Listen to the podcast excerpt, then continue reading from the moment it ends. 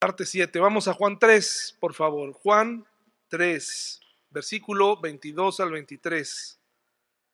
Juan 3, versículo 22 y 23.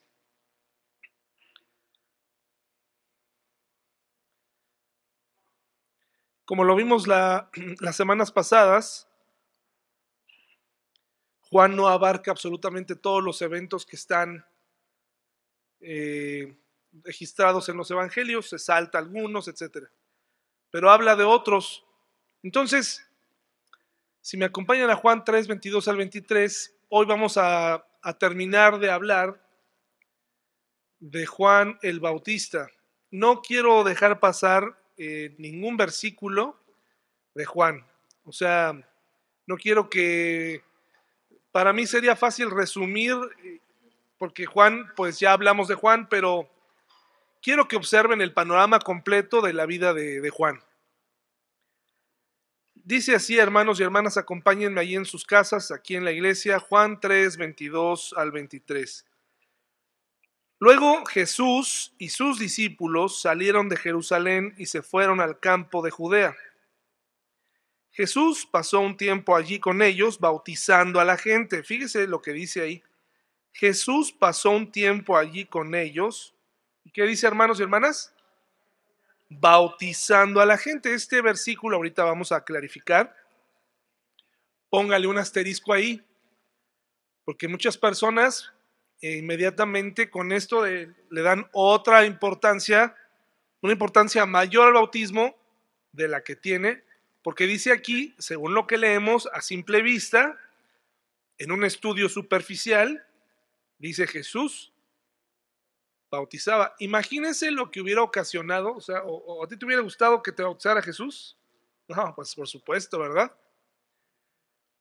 Pero eh, vamos a seguir leyendo. Dice dice que en ese tiempo Juan el Bautista bautizaba en Enón, cerca de Salim, porque allí había mucha agua y la gente iba a él para ser bautizado.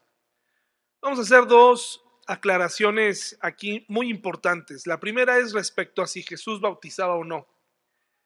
¿Qué relevancia tiene esto? Pues mucha porque el Señor Jesús pues no tenía favoritos. No, no amaba más a unos que a otros. Pero fíjese lo que dice más adelante en el capítulo 4, versículo del 1 al 2, dice Jesús sabía que los fariseos se habían enterado de que él hacía y bautizaba más discípulos que Juan. Versículo 2, aunque no era Jesús mismo quien los bautizaba, sino sus discípulos. Es muy importante que cuando estudiemos la Biblia, antes de dar un consejo, antes de decir algo, pues eh, estudiemos, porque aquí nos está aclarando que Jesús mismo no bautizó a nadie. Él solamente estaba en la orilla y veía cómo se bautizaba en su nombre. Pero era una forma de decir que él, él lo hacía, pero realmente lo hacían los discípulos. Y lo dice Juan porque así como decían que Juan sí bautizaba literalmente, ahora había venido un nuevo bautismo en Jesús pero físicamente Jesús no bautizaba. ¿De acuerdo? Aquí nos lo aclara la propia Biblia. De tal manera que no había ahí una jactancia de, ah, pues es que entonces él bautizó a unos y a otros no, y entonces el bautismo es muy importante porque si no te bautizas no eres salvo. Ahora viene otra cosa muy importante, un detalle ahí importante. Dice que se bautizaba en un lugar de muchas aguas. ¿Han oído hablar del bautismo por aspersión? A lo mejor algunos de ustedes fueron bautizados por aspersión en la iglesia católica. Y eso es que fueron derramadas sobre ustedes unas gotas. Algunos creyentes, por ejemplo, la rama protestante de los luteranos, ellos siguen, ellos bautizan niños, cosa que no se ve en la Biblia, y además bautizan adultos, pero lo hacen por aspersión, no por inmersión, como aquí en el bautisterio, donde necesitamos suficientemente, un espacio suficientemente lleno de agua para poder sumergir a la persona. La misma palabra que se usa nos está indicando que debe ser sumergida. Entonces, ¿de dónde sale que las personas sean bautizadas por aspersión. Fue una tradición, una costumbre católica. Algunos la ubican con la historia de Constantino, el que junta el paganismo con el cristianismo y de ahí surge la iglesia, pues ahí la, iglesia católica es una mezcla de la adoración al sol y el cristianismo. Y entonces Constantino dice que él eh, y sus hábitos instauraron muchas de las tradiciones que hasta hoy en día la Iglesia Católica practica, como por ejemplo la vestimenta eh, sofisticada de algunos obispos, viene desde allá, que Constantino, pues, dicen se vestía de, vestidos de, pura plata, así como muy ostentoso, muy, muy hermoso, y entonces de ahí empieza. Y la otra de por qué la gente empezó a bautizar por aspersión, obviamente no fue por, la, por lo que la Biblia dice, porque no lo dice, es porque él cuando cae enfermo se da cuenta que los cristianos practicaban el bautismo por inmersión. Entonces lo que él se cae muy enfermo, se quiere bautizar y no al no poderlo llevar a un lugar donde hubiera muchas aguas, entonces alguien dice, pues ¿por qué no le traemos el agua a él? Y derramaron unas gotas en su frente y de esa forma ahí comenzó de forma muy práctica que si se ponen a ver, hermanos y hermanas, o sea, no es que, y, aquí creo que no es que tengamos que ser súper dogmáticos o que nos tengamos que pelear con otros cristianos. Para, para, lo que dice la Biblia y lo correcto es que una persona se, se sumerja. Muchos cristianos dicen, sí, pero tiene que ser en un río, ¿no? Y llevan a la iglesia a un río. Pero ¿qué pasa si lo haces en una alberca? ¿Qué pasa si lo haces en, o sea, em, en las prisiones de Estados Unidos, el preso no puede salir, pero hay una tina eh, en donde él se hinca y ahí lo bautizan y lo sumergen. Digamos que lo, el deber ser es que se bautice en agua, sumerja, ¿no? Eso es lo que debe ser. Como iglesia sí lo vamos a seguir haciendo. Pero si encontramos, estos son ese tipo de, temas en donde si te encuentras con un cristiano que se bautizó por aspersión, pues le vas a decir, bueno, yo al menos no le diría no vale.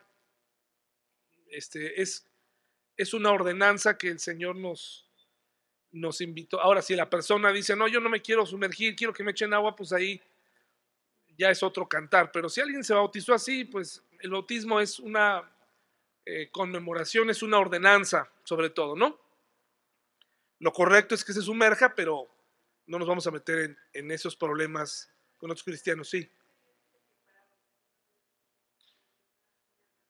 Sí, si María nos pregunta que, si la Biblia dice, que es, que si la Biblia dice, ¿no? Eh, sí, la Biblia dice, por la palabra que se está usando aquí, bautizo, en griego es baptizo, que significa sumergir. Entonces, la gente, pues de todas formas, saca de ahí que no, no, no, tiene que ser por, así, por encima. Y, además, sobre todo, que esto es para los niños.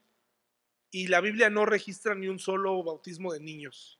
Eran puros adultos. Hasta que haya conciencia, porque un niño, pues, no sabe qué está haciendo. Por eso es que es, un, es una práctica para cuando un niño es un poquito más grande, o sea, ya unos 12 años. Yo, por ejemplo, me bauticé a los. Me bauticé como tres veces. Al principio era puro relajo, ¿eh? O sea, porque era en un balneario y estaba bien padre y me llevaba bien con el pastor y vámonos y después de allá a nadar, ¿no? Em, creo que no es lo correcto, no entendía. Y después a los, ya eh, me bauticé, pero llegando aquí a Querétaro, en la iglesia donde iba, me, para probar que era cristiano, para poder participar en esa iglesia, me dijeron que me bautizara nuevamente. Y pues sí, dije, no hay problema y, me bauticé. Aunque el bautismo es una sola vez, ¿no? es, un juego, pero por eso es que es muy importante que a nuestros hijos les expliquemos lo que, lo que están a punto de hacer. Pero sí, la idea es que se sumerjan. Eh, no hay ningún lugar en la Biblia donde se hable de bautizo de niños, bautismo de niños, en ningún lugar. Si quieres el, micrófono. Decía que a final de cuentas lo más importante es la aceptación a Cristo. Digo, en cierta forma, sí, con lo- el ejemplo que siempre ponemos, ¿no? Del ladrón en la cruz o el que fallece en el hospital. Sí. Y, y realmente sí es una ordenanza, pero no, no depende la salvación del bautizo. Así Yo creo es. que eso es lo más, lo que debe de quedar bien claro, ¿no? Así es. Porque a mí me, alguna vez me dijeron, no, ayúdame a que mis hijos sean bautizados, creyendo que el bautizo iba hacer algo a- más. No, lo, lo más importante es que sean salvos, ¿no? Sí. Sí, miren, cuando, por ejemplo, cuando, lo que nos pasó aquí en la iglesia, que no nos habíamos organizado para bautizar a Leti, pues eso fue más una negligencia nuestra que, que de ella, ¿no? Hay personas que sí, con el paso del tiempo, dejan pasar años voluntariamente y no se quieren bautizar porque no se sienten merecedores. Y eso no es, es como la cena del Señor. La cena del Señor es una invitación a restablecer tu comunión con Dios, no a hacerla más grande. Ahora que hubo, que pasó los, los días de Navidad, ¿quieres restablecer tu comunión con tus familiares? Pues invítalos a tu casa. No, no, no, pues esta vez no, para no pelearnos. Entonces eso es lo que es la cena, o sea, es una búsqueda, una, una eh, examen personal. Pero a muchos cristianos les gusta sacar el látigo y, y lastimarse, ¿no? Y el bautismo dicen, no, es que yo todavía no. No, el bautismo es inmediato.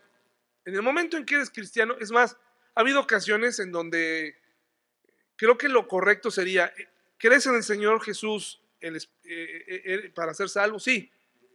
¿Quieres ser bautizado? Sí, pues de una vez. Y aquí deberíamos tener toallas y, y ya. Como el etíope, pero el, el asunto es que las iglesias quieren saber si realmente la persona es salva y, y lo meten en un cuartito donde lo aconsejan y, y, y luego ah, yo tomaba cursos de cómo aconsejar y, y lo llegué a dar en la iglesia cuando entré para aconsejar a las personas. Y lo que pasa es que tú la haces del Espíritu Santo tratando de convencer a, la gente. Y no es eso, o sea, tú debes confiar en el trabajo que hizo el Espíritu Santo, ¿no? Bueno, y además dice la Biblia, un lugar de muchas aguas. ¿Por qué no cargaba una garrafa Juan el Bautista? Pues porque nunca fue así. Era obvio que se metían en el, río, en el río Jordán o en un lugar donde, donde hubiera agua. Nunca traían una, y fluía, ¿no? Era un simbolismo. Luego, versículo 25, hermanos y hermanas, dice, ahí mismo dice, surgió un debate como, como siempre pasa, ¿no? Surgen los debates entre los cristianos, entre los discípulos de Juan y cierto judío acerca de la purificación ceremonial. Entonces, dice aquí, los discípulos de, de Juan fueron a decirle, Rabí, el hombre que estaba contigo al otro lado, ya en el 26, el hombre que estaba contigo al otro lado del río Jordán, a quien identificaste como el Mesías, también está bautizando a la gente. Y todos van a él en lugar de venir a nosotros. Fíjense qué debate, ¿no? Eh, eh, estaba Juan el Bautista, quien ya delante de todos había reconocido a Jesús como el Mesías, y sus discípulos se enteran que Jesús y sus discípulos estaban bautizando y dice, oye, ya, te están quitando el lugar, ¿eh? Aguas, te quieren comer el mandado ahí. Eh, cuidado, Juan, porque te quieren quitar el, el, el, el puesto de... ¿Y, ¿Y qué hace? Y eso es lo que pasa mucho. Y Juan el Bautista, hermanos y hermanas, nos enseña algo que, que creo que a todos, empezando por mí, nos hace falta entender. Y es eh, saber reconocer quiénes somos, hasta dónde llegamos. Incluso en el trabajo esto sería muy bueno, el poder entender mis capacidades, saber que allá afuera hay mucha competitividad, que no necesariamente yo tengo que entrar en ese ritmo. De verdad, eh, en cada trabajo en donde he estado durante casi 20, 25 años de estar trabajando, siempre terminas con, te das cuenta que te peleas con los que eran tus amigos de trabajo porque ya les dieron tu puesto, porque ya te los quitaron, ya, ya, alguien gana más, alguien, y empiezan los celos profesionales, y empieza el, como si eso definiera tu, eh, quién eres, y más como cristianos, o sea, los puestos, los sueldos, las posiciones, no, no, no, no define nada. Nosotros deberíamos ser luz y nos debería doler cuando ocurren cosas, de verdad, en el trabajo. Y deberíamos ser sinceros con la gente en el trabajo, que nos conocieran como gente que no andamos ahí cazándoles sus, sus ventas o, robándole a sus clientes o hablando mal de ellos. o Eso es muy común en la vida eh, laboral, pero, pero el cristiano no. Algo que tú tienes que saber si tu trabajo está en juego, o si el jefe ya se enojó, ya te vio mal o ya te amenazaron, es que ese trabajo y esa provisión provino de Dios. Y Dios te dio el trabajo y Dios te lo va a quitar. Y si estás inquieto por eso, algo que me ha servido a lo largo del tiempo, cuando me entero que va a haber recortes, cuando me entero que va a haber y que a lo mejor se rumora que por ahí yo, para mal, estoy en la lista de los que ya este, se acabó el tiempo, me ha servido salirme un poco a caminar ahí en, la oficina y orar y decirle, Señor, tú me permitiste hacer esta ruta. Yo, yo me acuerdo que me encantaba trabajar en la Universidad Aeronáutica, me encantaba ir hasta allá y, ver todo el día los aviones que había allá, me encantaba ese ambiente. Y un día eso se terminó y, y me gustaba el salario, me gustaba todo, ¿no? Y em, empecé a comprender que Dios es el que da y Dios es el que quita. Juan el Bautista nos enseña lo que significa tener carácter cristiano y qué es lo que van a ver las mujeres. Y es algo que los hombres tenemos que, entender. Veía un video el otro día de fútbol, de las diferencias. Bueno, los hombres también somos expertos, el fútbol varonil está lleno de actuaciones y cada rato están, les pegan y, y se ruedan y es parte del juego. Pero veía cómo cuando un jugador está tirado, el portero, y aunque el contrario tenga toda la oportunidad de meter un gol, se detiene y desvía el balón, lo que se conoce como juego limpio, no fair play, pues es algo que sorprende y se vuelve viral cuando alguien renuncia a, hacer ganar a su equipo porque un, el contrario, el otro ser humano estaba tirado ahí.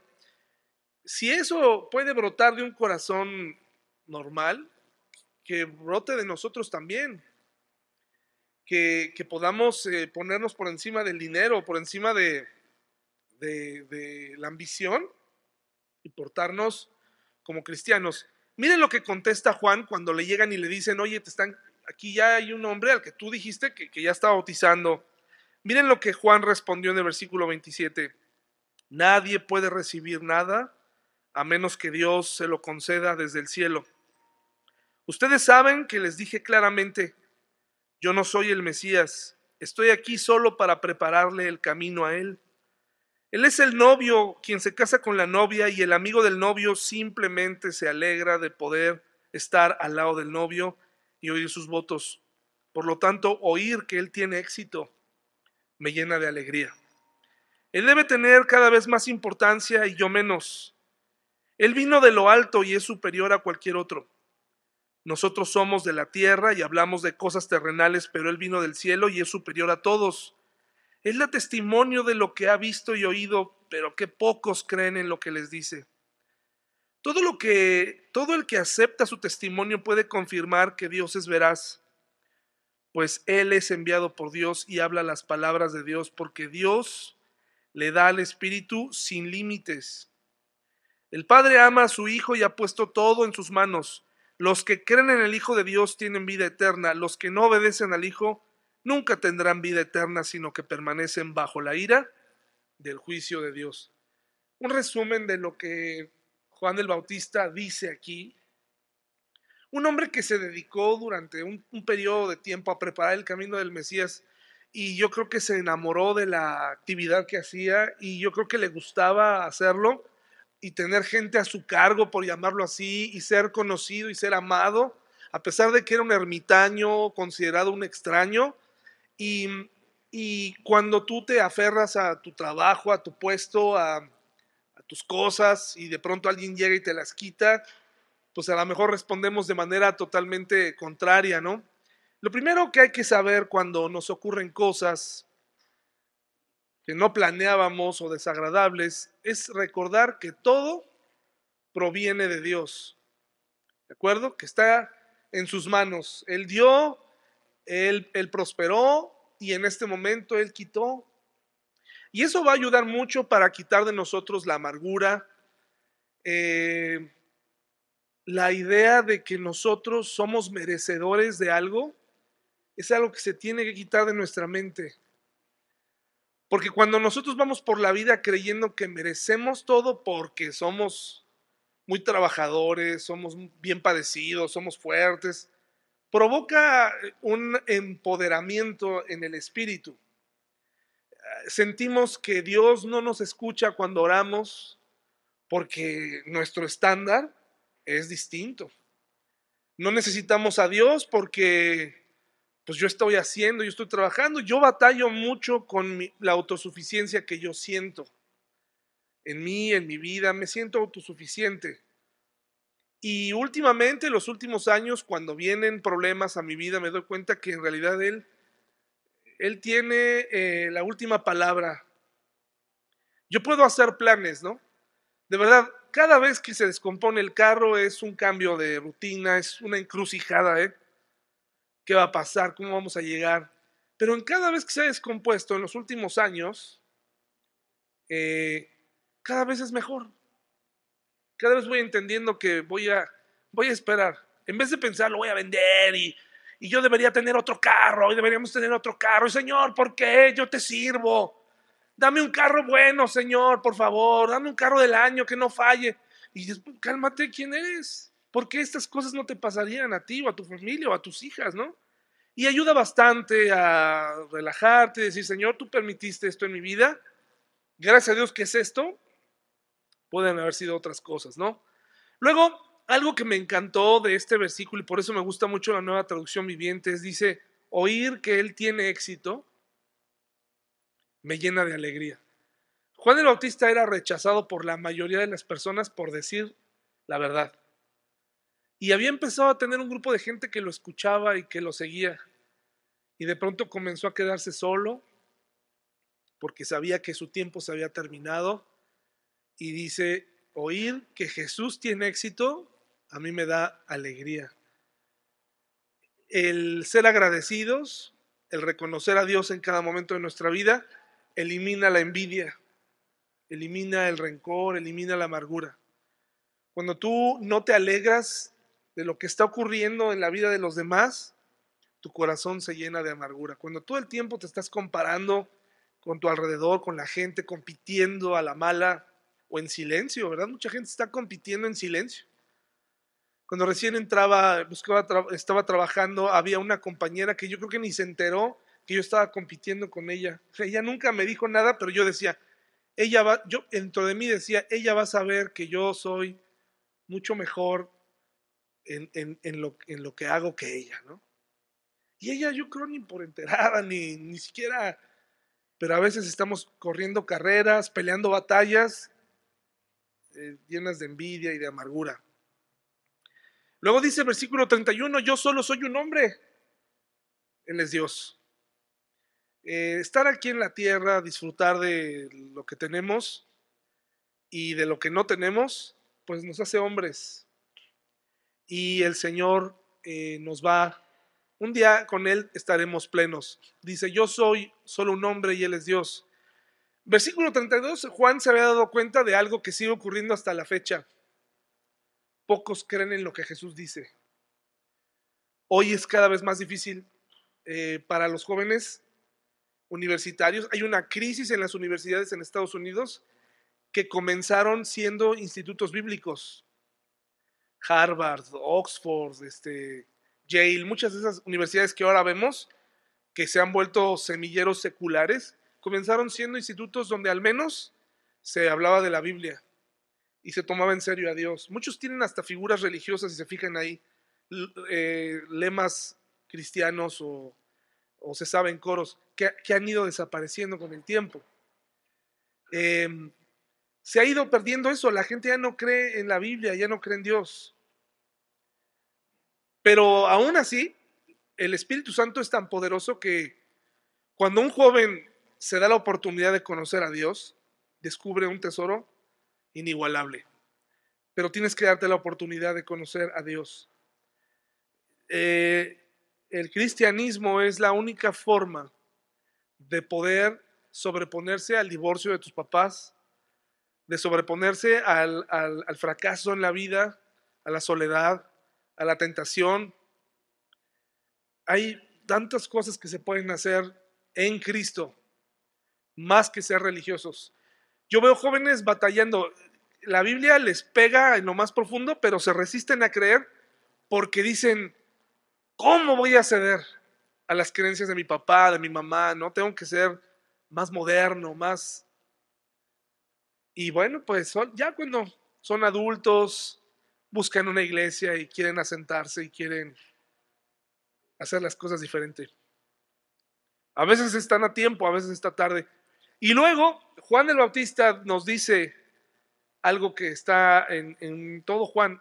Los que creen en Jesús tendrán que vida eterna. Eh, Juan lo tenía, Juan el Bautista y Juan el Apóstol lo tenían muy presente. Y llegó a su vida en un momento clave. El domingo vamos a seguir hablando del Espíritu Santo y, vamos a descubrir que algo que a lo mejor no, se habían preguntado, yo mismo no me había preguntado hasta hace algunos meses atrás, los judíos creían en la Trinidad. ¿Ustedes qué opinan?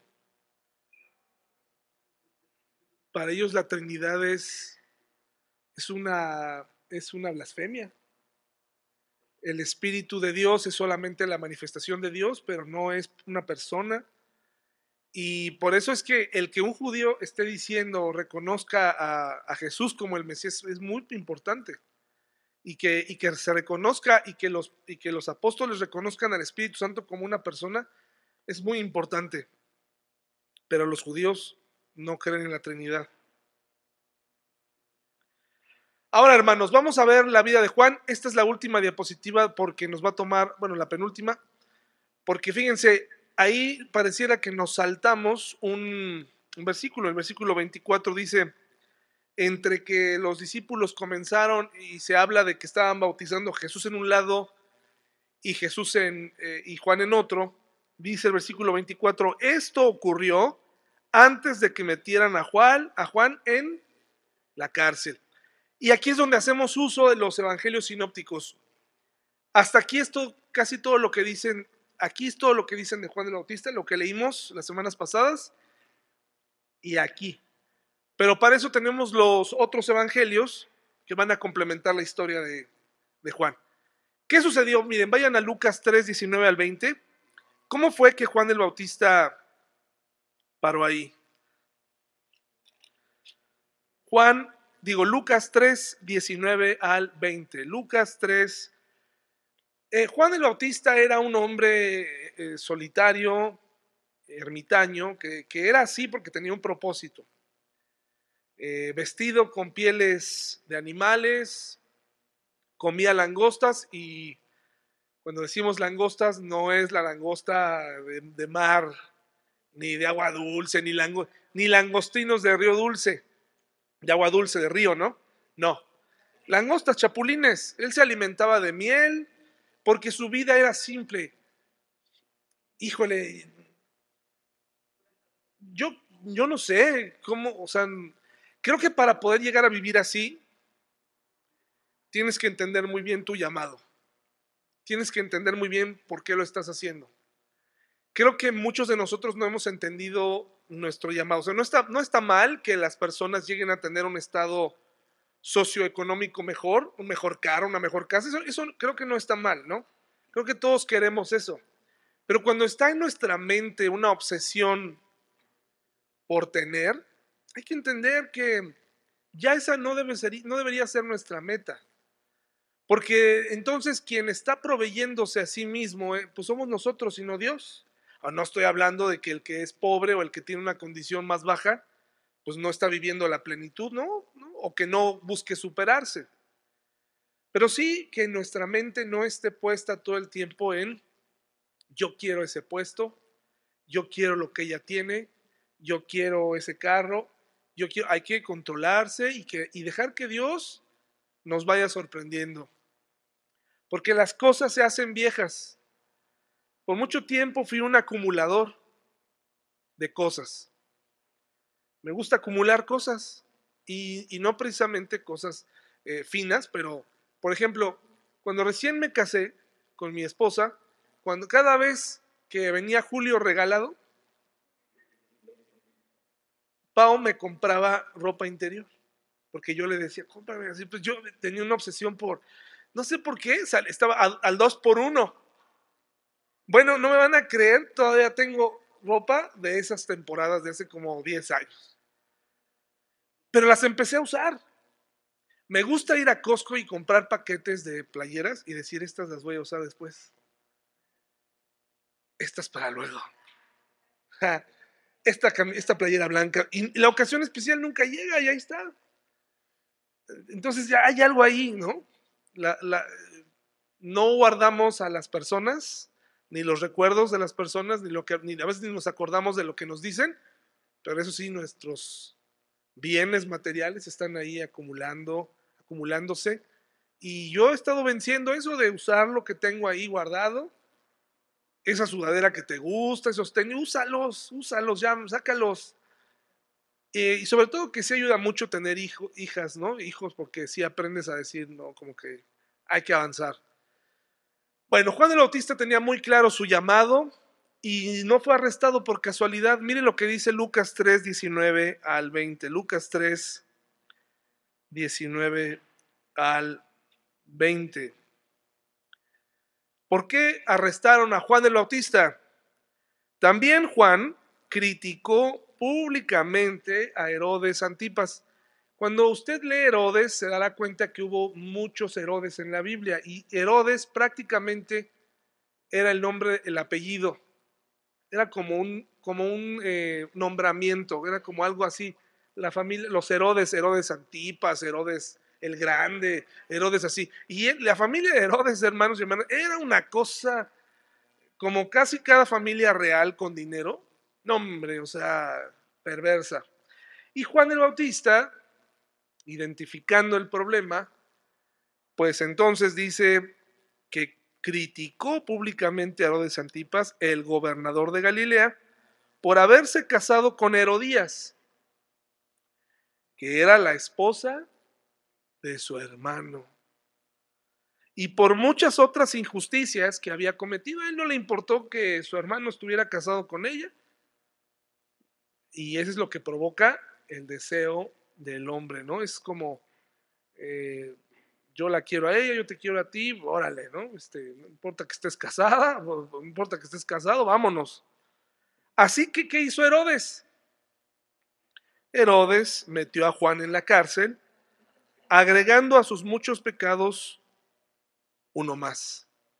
¿Qué es lo que hace cualquier político hoy en día cuando no le gusta la crítica pública? Pues se, ensaña, censura, este, manda a matar, etc. Así pasa. Entonces, Juan el Bautista fue arrestado por decir una mentira, hermanos, por decir la verdad, y hacerle, tratar de hacerle ver al otro, oye, tú eres un gobernante. Si le estás haciendo eso a tu propio hermano, ¿qué se espera el pueblo? Y lo tomó y lo metió a la cárcel. Vamos a Mateo 11, 2 al 6, porque mientras estaba en la cárcel, él tuvo una duda. Juan el Bautista, el gran Juan el Bautista, tuvo una duda ahí, como tú y yo hemos tenido, porque a veces pensamos que los personajes bíblicos son superhombres, superhombres o supermujeres.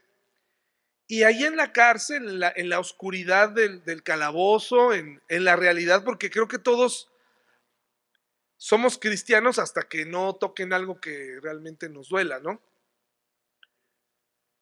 dicen que todos tenemos un precio y, probablemente eh, hasta que no vemos que hubo pérdida o algo, pero Juan, ahí metido en ese calabozo, nada agradable, metido, empezó a tener ciertas dudas. Miren lo que dice Mateo 11, del 2 al 6. Dice, Juan el Bautista, quien estaba en prisión, oyó acerca de todas las cosas que hacía el Mesías del que él había dicho, ¿se acuerdan? El éxito de él es mi éxito, ¿no? O sea, me da alegría. Yo tengo que disminuir y él tiene que ser más importante. Empieza a tener ciertas dudas. ¿Por qué? Dice, entonces envió a sus discípulos que seguramente lo visitaban en la cárcel, para que le preguntaran a Jesús, ¿eres tú el Mesías a quien hemos esperado o debemos seguir buscando a otro? Parece que, parece que ahí en la cárcel, haciendo una reflexión, a lo mejor él, yo creo, se puso a pensar, ¿valdrá la pena?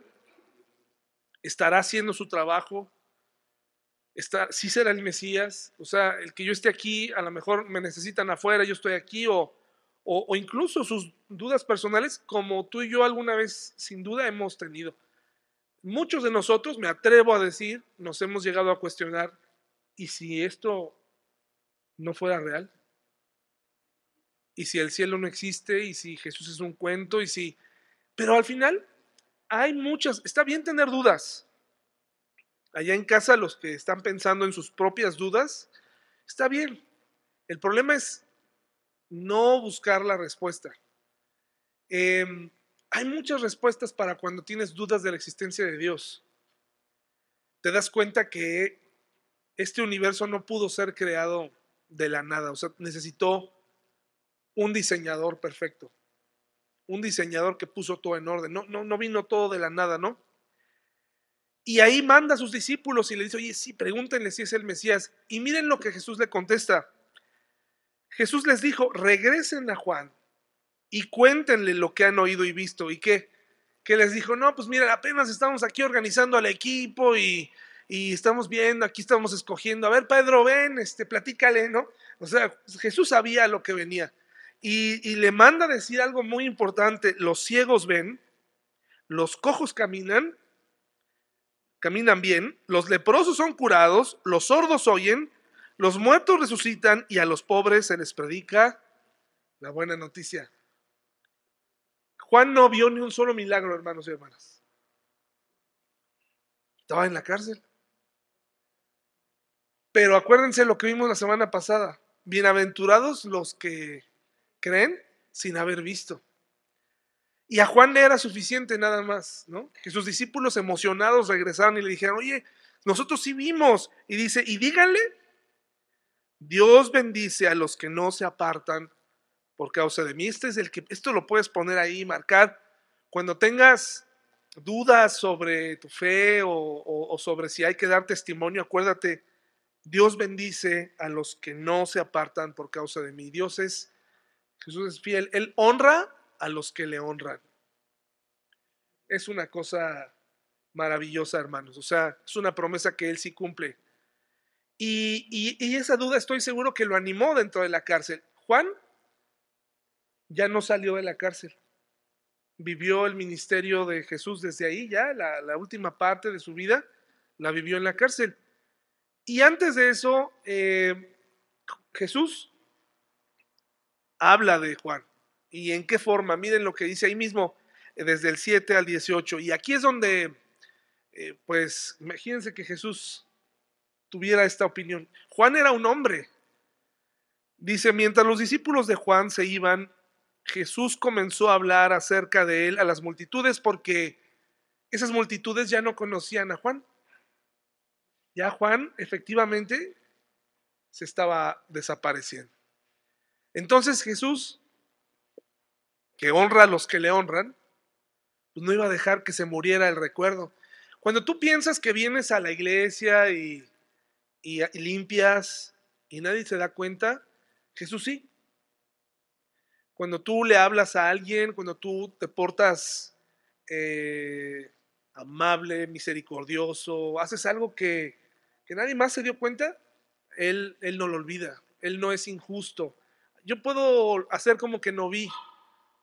Hay gente que ha dado de su tiempo, de su dinero, de, de sus mañanas, de sus matrimonios Dios no lo olvida. Yo crecí en una iglesia en donde había un excedente de actividades sorprendente. Yo me la vivía en la iglesia. Y está grabado por ahí que yo les decía que también creo que había un asunto ahí, pero era un horario, hermanos, que ya excedía todo, toda, toda lógica. Estudiaba el Instituto Bíblico desde saliendo de la escuela desde las 7 hasta las 10 de la noche, de lunes a viernes. Los sábados desde las 9 hasta las a la una de la tarde con los adolescentes. Regresaba a las 5 hasta la tarde a la reunión de jóvenes. y el domingo desde las 8 de la mañana a las 3 de la tarde para los cultos y regresaba al culto de la tarde a, de 6 a 9 de la noche, si no había autismo salía a las 10. Y me perdí muchas tardes con mis papás. No es el caso en nuestra iglesia. Aquí podemos estar con nuestras familias, puedes estar, puedes disfrutar, puedes darle tu tiempo. No es algo que como ocurría ya a fuerza. Y Dios no lo olvida. ¿Sí me explico? Dios no lo olvida. Eh, el ver a nuestras esposas y a nuestras mujeres de la iglesia en estudios, ¿qué crees que te va a traer a ti como esposo? ¿Qué crees que te va a traer? Bendición. Claro que va a traer bendición. Ya no vas a, ya, ya, ya no va a haber este conflicto porque ella está estudiando. No hay reunión de varones. Ella está estudiando. Porque la palabra de Dios no regresa vacía. Y si la mujer lo está haciendo y si, y si tú estás esta tarde estudiando, algo cambia dentro de ti, vale la pena. Los maratones de películas y las salidas, todo eso que hacemos que es muy bonito, pues realmente no ayuda. El otro día nos aventamos una película, Pau y yo, que después de dos horas dijimos, no puede ser, o sea, ya, ya, ya, ya esto es una, cada vez están más mal, unas cochinadas, las películas no tienen historia ni nada, ¿no? Y miren lo que dice precisamente Jesús de, de, de, de Juan de Bautista, dice, Mientras los discípulos de Juan se iban, Jesús comenzó a hablar acerca de él a las multitudes. ¿A qué clase de hombre fueron a ver al desierto? ¿Acaso era una caña débil, sacudida con la más leve brisa? Algunos estaban ahí, algunos discípulos de Juan. ¿O esperaban ver a un hombre vestido con ropa costosa? No. La gente que usa ropa costosa vive en los palacios. ¿Buscaban a un profeta? Así es. Y él es más que un profeta. Juan es el hombre al que se refieren las escrituras cuando dicen, mira, envío a mi mensajero por anticipado y él preparará el camino delante de ti. ¿Sabías que hay una ¿Sabías que hay una hay una profecía similar para ti en la Biblia que habla que habla de ti también y que Jesús podría decir, la Biblia cumple su profecía contigo cuando dice que son benditos los pies que llevan el evangelio? Cuando tú compartes el Evangelio, está diciendo algo similar a lo de Juan. muy bien, tú estás cumpliendo la profecía. Tú, hombre y mujer, benditos son los pies que llevan el Evangelio. Tú, qué bueno que lo estás compartiendo. O sea, se cumple también. Tú eres ese hombre, tú eres esa mujer que comparte el Evangelio. Y luego dice, les digo la verdad, de todos los que han vivido, nadie es superior a Juan el Bautista. Fíjese que, que cómo levanta a Juan. Juan no lo pidió, ¿eh? Juan no lo pidió, pero está exaltando la actitud de Juan. Y luego dice, sin embargo, hasta la persona más insignificante en el reino del cielo es superior a él. ¿Por qué? Porque ya están redimidos. Porque él está sujeto, él está sucio, está desaliñado, ¿no? Pero en el cielo ya no. En el reino del cielo dice, y dice, desde los días en que Juan el Bautista comenzó a predicar hasta ahora, el reino del cielo ha venido avanzando con fuerza y gente violenta lo está atacando. Pues antes de que viniera Juan, todos los profetas y la ley de Moisés anunciaban este tiempo. Y si ustedes están dispuestos a aceptar lo que les digo, Él es Elías, aquel que los profetas dijeron que vendría. Todo el que tenga oídos para oír, que escuche y entienda. ¿Con qué puedo comparar esta generación? Se parece a los niños que juegan en la plaza, se quejan ante sus amigos. Tocamos canciones de bodas y no bailaron. Entonces tocamos cantos fúnebres y no se lamentaron. Pues Juan no dedicaba el tiempo a comer y beber. Y ustedes dicen, está poseído por un demonio.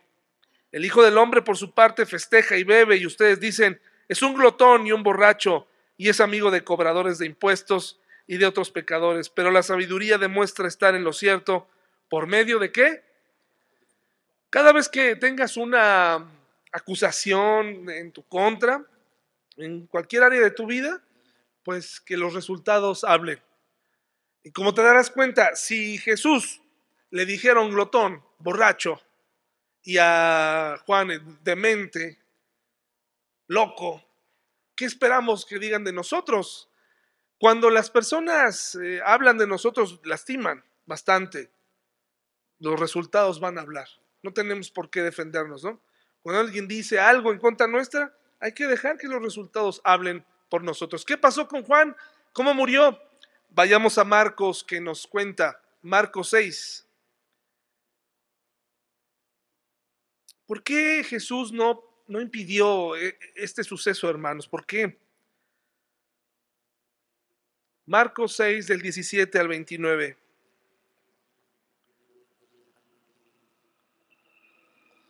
Marcos 6, 17 al 29.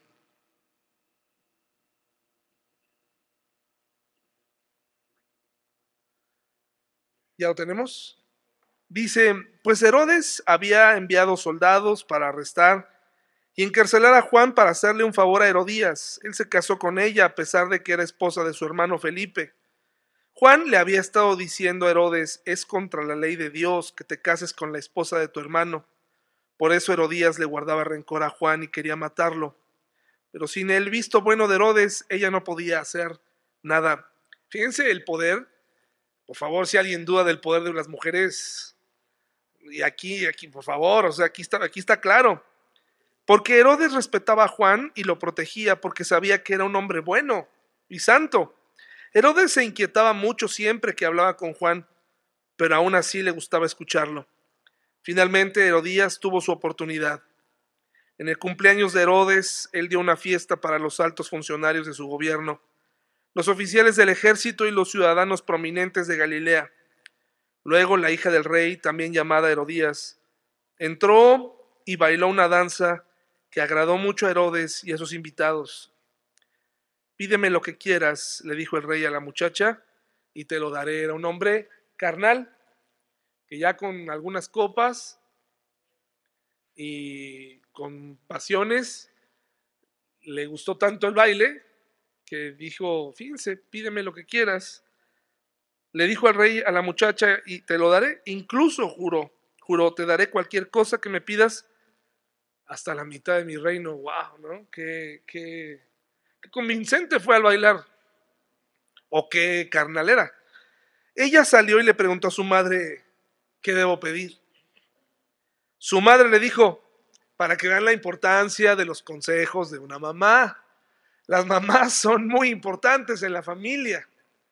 Y cuando están dirigidas por el Espíritu Santo, cuando se preparan, ah, qué buenos consejos dan. Pero cuando están usadas por el otro lado, uff, cada consejo tan vil, hasta cosas no, o sea, obvias, se complican. ¿Y qué le dijo Herodías? Oye, pídele el reino, la mitad del reino, pídele esto, riquezas, no. Le dijo, pide la cabeza de Juan el Bautista. El diablo, ese momento, se lo susurró ahí, ¿no? ¿Te imaginas el diablo en acción diciendo, vamos a acabar a este hombre ya, vamos a quitárnoslo de encima? Así que la muchacha regresó deprisa y le dijo al rey, quiero ahora mismo la cabeza de Juan el Bautista en una bandeja. Entonces el rey se arrepintió. No es la primera vez que un rey o una persona con poder en la Biblia hace pactos que después se arrepiente. Y eso nos habla de, ten cuidado. Hasta la Biblia nos dice, ten cuidado a lo que le prometes a Dios. Que tú sí sea sí, que tú no sea no. No andes haciendo promesas que no vas a cumplir.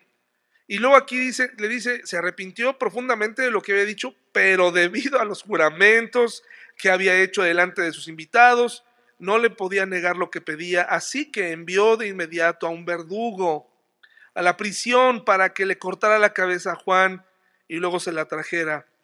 El soldado decapitó a Juan en la prisión. Y tristemente, hermanos, trajo su cabeza en una bandeja y se la dio a la muchacha, quien se la llevó a su madre.